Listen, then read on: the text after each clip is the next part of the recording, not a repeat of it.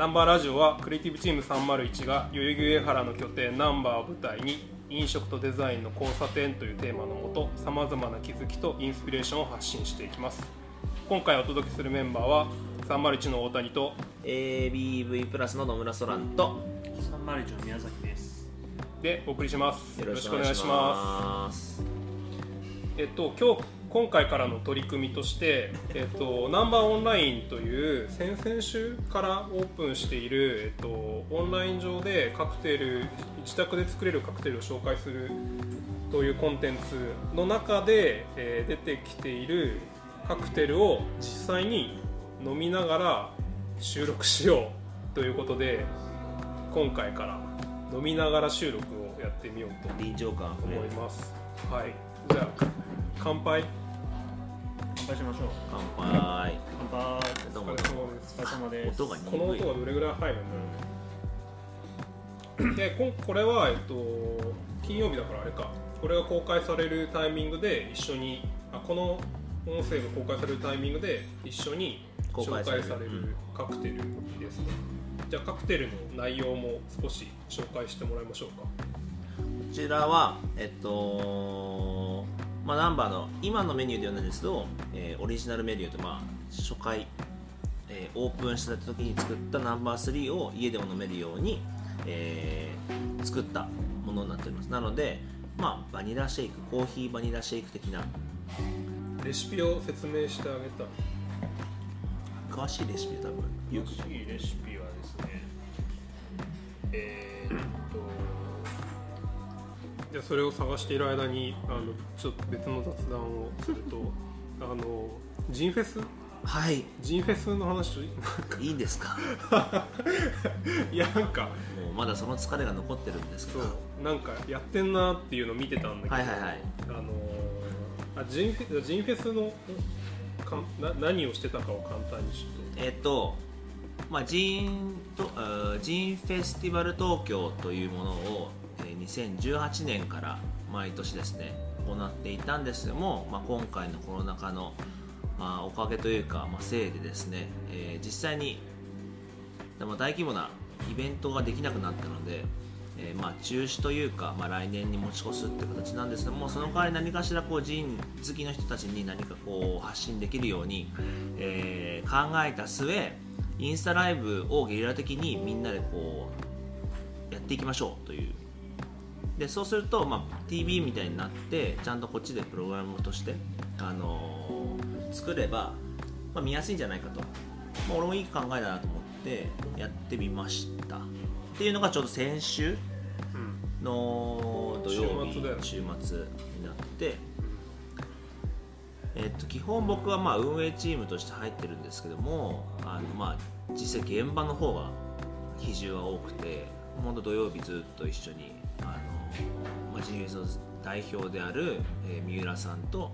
あとは運営メンバーのもう一人あの斉藤啓太リキッドファクトリーですね。の彼と3人でずっとオフィシャルページで延々とこれから何が始まりますよ皆さんこれ今やってますよでそれ終わったら、えーコラボレーションって言いまして、えー各時間にやっている、えー人えーライブを僕らが飛び込みに入ってどうですか？っていう話をしながら、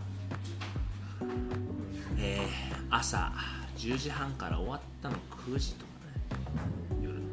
ぶっ続けで。ぶっ続けて。あまあちょっと途中、まあ、昼ご飯食べたぐらいだけど。アーカイブは見れないの？あ見れます。えっあと各その配信者、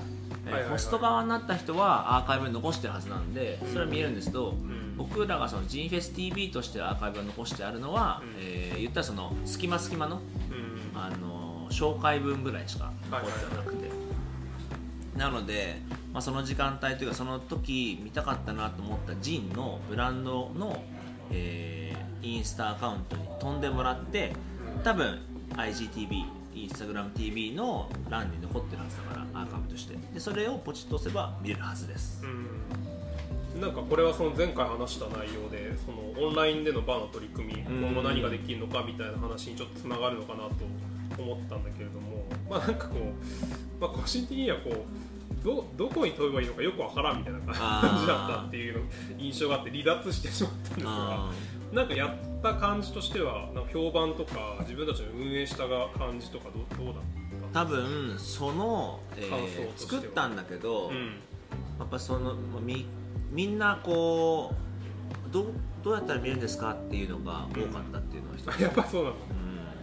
毎回そのオフィシャル TV 側がライブして、うん。えー、と次は何時から何々何々陣が出ます何々陣が出ますって言ってると、まあ、大体こう2時間に1回ぐらいはポンうん。どうやったら見えるんですか？みたいな、えっとですねみたい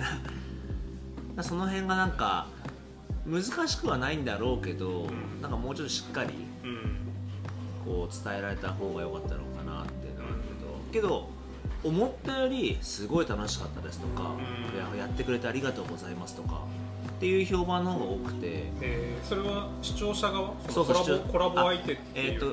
主に視聴者側で、うん。最近やっぱそのアーカイブやっと見てあくれた、うん。えっ、とやった側、ん。えーブランド側インポーターさんって方がいやすごい面白い取り組みであの参考になりましたとかっていう反応は、まあ、さやっと最近ちょっとちょいちょい出てきて、るまあやらないでしょ。うインスタなんて持ってない、あのー上流上いっぱいあったからね。ん 確かに。どうすればいいんですかって。いやまずインスタグラムをダウンロードしてもらいみたいな。そこからみたいうな。そそこからみたいな。だけどなんか面白かったのが三浦さんも言ってたんですけどその親そのすごい古い上流場とかのとこで、やっぱりそのねその代の社長わかんないわけですよ子供が息子がこぼした。息子がその僕がやります。インスタグラムうちの親父だと分かんないんでっつって、息子が先頭組んでやったりとか。結構なんかこう次をつないだような感じはあって。分からない分今のね代の子たちがちゃんと土壌を作ってあげるっていうのは見えたからあさすがですねってそういう酒酒蔵さんっていうのはねあるんだろうなっていうのはあったけどまあけど大変でしたよ。でもやった側の感想としてはどうどういうなんか総論としては？総論？まあなんかうまくもうちょっとできたのかなってちょっと思うけどけど初回いややりきったことに多分多分意義があったと思うのねうんうんこういうことを企画してうんちゃんとこうやりきるっていうのが。でちゃんとなんかこう多分誰もわからないというかやったことないので,、うん。でそれをちゃんと見せれたっていうのが僕はいいのかな。うん確かに。うん。取り組みとしてはね面白いと思うチャレンジだよね。うんチャレンジだしでそれにまあやっぱその共感してくれた人たちが、まあ、以後これからもなんかそれそれこそ今インスタグラムっていうものを知ってうん。やってもらえたらいいなっていう。うん。引き続きね多分まあこのコロナ禍自体は多分ねそうキンキンになんつうのすぐには終わらないと思うのでって考えたらそういったものを使っツールを使ってなんかこう発信していけれるようなものだったらいいのかなっていう感じです。はい。そそうこうしている人種とレシピが出てきてできました、はい。はい、おバニラバニラアイスクリームとインスタントコーヒーあと牛乳とあとウォッカですね。ピナクルウォッカ使ってあ最初にきび糖とお湯でまずシロップを作るんですよ。でそれを、まあ、ある程度、あの冷やして置いといて、うん。そこからブレンダーにさっき言ったそのウォッカバニラクリバニラアイス多分市販のものですね。で牛乳。でコーヒーはインスタントコーヒーを入れてでさっき言ったそのきび糖とのシロップを入れでブレンダーで、まあ、ハンドブレンダーでもいいんですけど攪拌させることによってただちょっとこうこれってちょっと難しいところがそのあんまり液体入れすぎると緩くなっちゃうから、まあ、その分ちゃんとそのアイスクリームを入れることによってこう緩くならず少しとろっとした状態なうんうん硬すぎず柔らかすぎずみたいな。で最後、えーそのインスタントコーヒーのあのパウダーのコーヒーを最後乗せて終了あこれがインスタントコーヒーの多分そうだと思う、粉ってことか。うん。なるほどね。コーヒーの粉って書いてあるうーん。まあ試行錯誤してくださいっていうことですね。どうですか？飲んでみて。消化初めてだよ甘っていう。甘みは強い。いやなんかさっきだから試行錯誤。試行錯誤って言ったのは、まあ、これ作ってみてなんかもうちょっと甘い方がいいなと思う人がいるかもしれないしなんかちょっと甘えなって思ういるかもしれないしけちなみに翔吾君はね甘いのが結構苦手なタイプ。元からドライイ派なんであれですが。まあでもそういう試行錯誤できるのもこう家でやる楽しみの一つかなっていう気もします。確かに。じゃあ、えっと、あちなみにナンバーオンラインはどどうやってアクセスすれば見れるんでした？っけ一一般の人が聞いてる人が見ようと思ったら。えっ、とナンバーオンラインで今検索かけても。え本当に？ナンバーオンライン？俺この昨日かなんかやったら全然出なかったよああとあれだ。インスタのトップにも今暫定的に貼ってます。あインスタのトップも今飛べるんで。ナンそれが一番早いい、ですね、うんそれが一番早いですね。はい。じゃあだいぶ話しちゃったんで本題に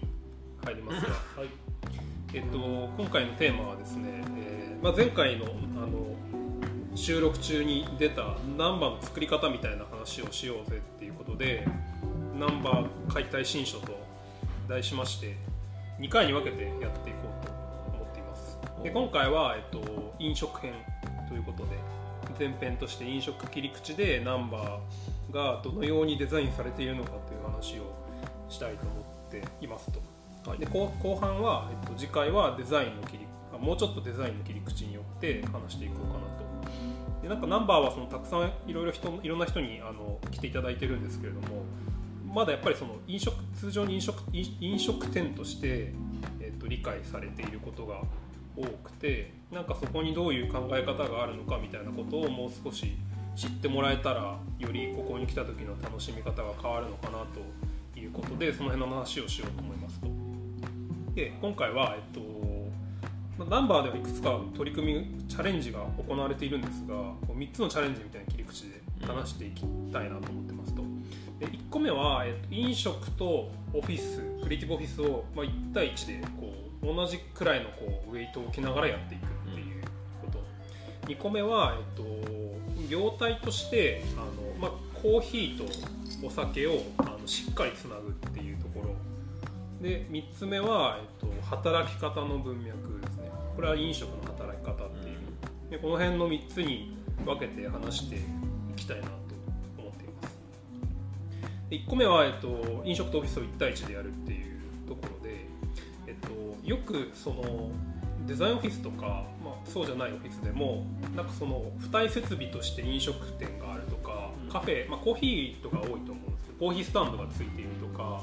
まあ、そういうところは結構あのここ数年増えてはきていてお大きい会社でこう1階がカフェですみたいなのも結構増えてきてるよねっていうのはこうあるけれどもなんかそうではないよねっていうそれとは違うよねっていうところがナンバーの1個特徴かなと思っていますと。で301がなんでナンバーやってんのって話はあのそそれをこうじっくり話そうと思うとそれだけであの5回収録分ぐらいになっちゃうので そこはあのまた別途話すとして、えっとまあ、ざっくりナンバーを作った理由で言うと301の仕事の考え方としてあの自分のこう生活と仕事として何かを取り組むことが一つつながりのものであってほしいっていうことから飲食飲んだり食べたりする場所と仕事を何かを作っていくっていう場所があの接続された空間を作ろうっていうのが、まあざっくり言うとナンバーを作った経緯としてありますと。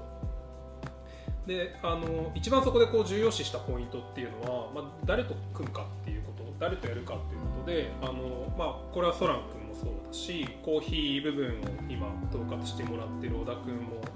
どっかでちょっと登場してもらおうとは今後思ってますがとか、まあ、飲食のあの業界の中であの新しい取り組みをしていたりとかその人たちとつながりがあるような人たちをちゃんとこう仲間に入ってもらってやるっていうところに結構力を入れてきたかなと思っていますと。なんかこの辺まあ立ち上げいろいろこう会話をしてきたんだけどその辺のこうコンセプト周りで言うとどうどうですか？なんかだいぶこう懐かしい話だけれども なんか考えてきた経緯の中でこうん苦労したポイント。苦労したポイントたくさんあるね。まあ何せ翔くんがもう自分のこれが僕の好きなものですみたいなのがすごいしっかりしてるんで そのなんだろう。まあ例えばそれが0から10まであったらそこのストライクゾーンに入らないと全然そのいや僕分かりませんみたいな感じで 突っ張れられるんで。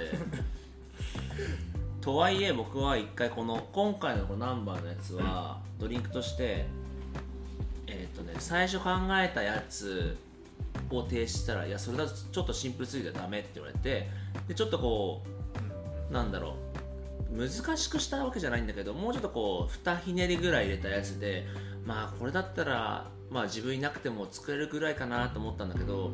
その時ぐらいにまたなんかいや考え変わっていやそらくんそれはもうちょっとこう簡潔にしてほしいみたいな。え？みたいな。戻った。みたいなっていう苦労はありました。だからその辺で結構時間は食われたかな、食とオフィスのその1対1でやるっていうそのチャレンジの最初の方についてはなんかなんだろうな。結構こだわったのはこのなんだろう。さ最初に言ってたようにそのじゃあ1階がカフェですみたいな会社はあったりするんだけど、ここまでワンフロアでバッとぶち抜いてやるのはあんまりなくてこの間打ち合わせに来てたあの人もあれ？これ？あの他にオフィスはないんですか？みたいな。いやもう完全にここだけですって絶対聞かれるパターン驚かれるんだけど。あとお客さんも普通に入ってこようとするんだよね。確かに。時々ね、そうそうそう。あそこ客室じゃないんですみたいな。そこお客さんの店じゃないみたいな。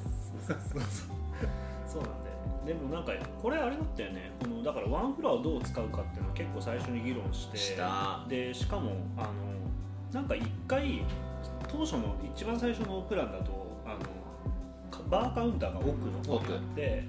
結構それが割と土壇場でひっくり返ったよねひっくり返った、まあ多分次回出てくるであろう福田さんがその辺は 巻き取ってくれると思うけど。出てくるんだそうあでもそれは思い出したんだけどなんでひっくり返ったかって言ったらあの当初のプランだと奥にあのキッチンのスペースがあって、うんうんうん。キッチンが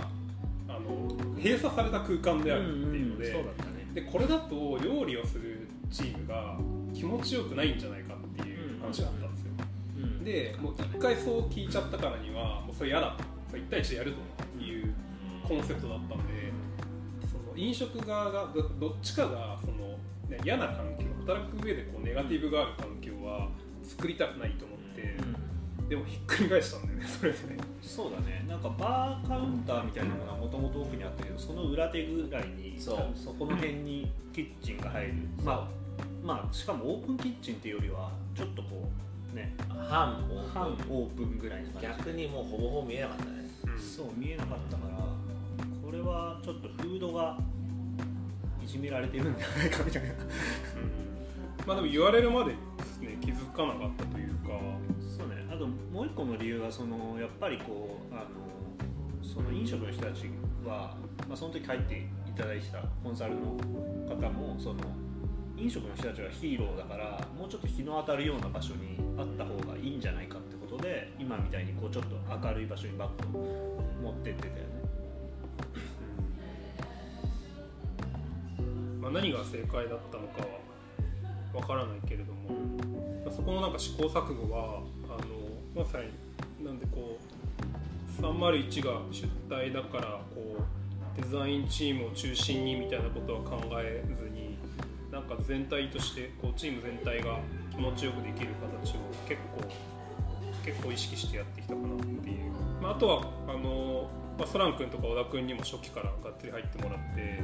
あの配置とかねそのバーカウンターとかコーヒーのセッティングをどうするかって大体こうあのデベロッパーあるあるでもう箱決まっててほぼほぼこうセッティング決まってる状態でなんかうまくやってくださいみたいな感じ言われるんだけどでもそもそもそれ決まっちゃってたらあのここの動き考えられないじゃんみたいな言葉がなんかよくあるよなと思ってたのでなんで本当にそのハード面も構想段階から割と割と細かくディレクションしてもらったよねあの俺もよく何軒か新しいとこ入っってやらせてもらったことがあるけど、まあ、それは全然コンサート全く違うところなんで、新しくできた箱に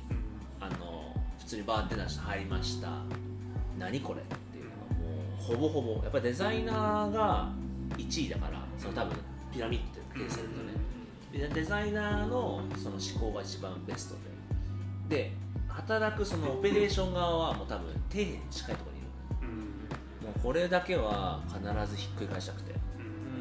かそここそなんか同同意というか同じ位置にあってほしい。かっこいいデザインで働きやすい場所ってめちゃめちゃかっこよくないみたいな。とこは昔からずっとあったからそれは結構体現できたのをここ初めてかもしれない。これだけ俺のわがままも聞いてくれてるしけど向こうのそのね これもそうあのー座っその翔吾君が座り心地の